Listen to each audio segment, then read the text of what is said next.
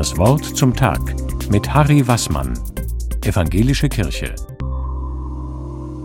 Der Mensch ist die Medizin des Menschen. Dieses Wort steht im Eingangsbereich des Paul-Lechler-Krankenhauses in Tübingen. Gegründet und bekannt geworden ist es als ein Krankenhaus für Tropen- und Reisemedizin.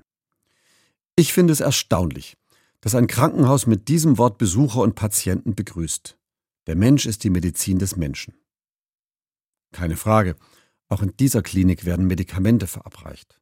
Und mit dieser Weisheit sollen keineswegs moderne Diagnosemethoden oder moderne medizinische Apparate gering geschätzt werden. Doch alle, die das Krankenhaus betreten und verlassen, auch Ärztinnen und Ärzte sowie Pflegende, haben das täglich vor Augen. Nicht die Apparate allein versprechen Heilung. Eine Medizin ohne Menschen verliert heilende Kräfte. Ich erfahre das gerade an meiner hochbetagten Mutter. Sie hat sich den rechten Arm gebrochen. Sie braucht Hilfe für so gut wie alles. Im Haushalt, beim Anziehen, beim Essen bereiten, bei allen alltäglichen Verrichtungen.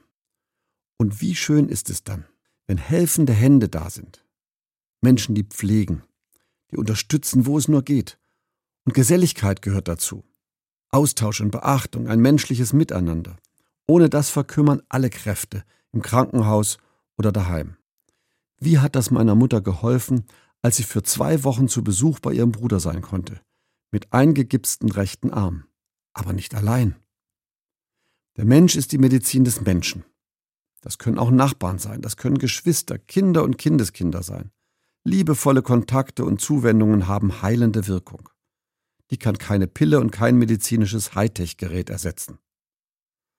Der Verfasser des biblischen Jakobusbriefes schreibt lange bevor es wissenschaftlich gesicherte medizinische Erkenntnisse gibt. Aber mit dem Leitspruch der Tübinger Tropenklinik ist er sich einig. Wer krank ist, braucht Besuch, braucht Menschen um sich, schreibt er. Wer krank ist, braucht Berührung, soll mit Öl gesalbt werden. Und als drittes ein Gebet. Für das Gebet wird extra erwähnt, sprecht voreinander gegenseitig eure Versäumnisse und Schuld aus. Das entlastet. Der Mensch ist die Medizin des Menschen. Was mich ohne krank zu sein stärkt, das gilt erst recht, wenn ich nicht bei Kräften bin. Wir Menschen brauchen für unser Heil und Gesundwerden andere Menschen. Besuche vorne an. Vielleicht ist schon an diesem Wochenende Zeit dazu.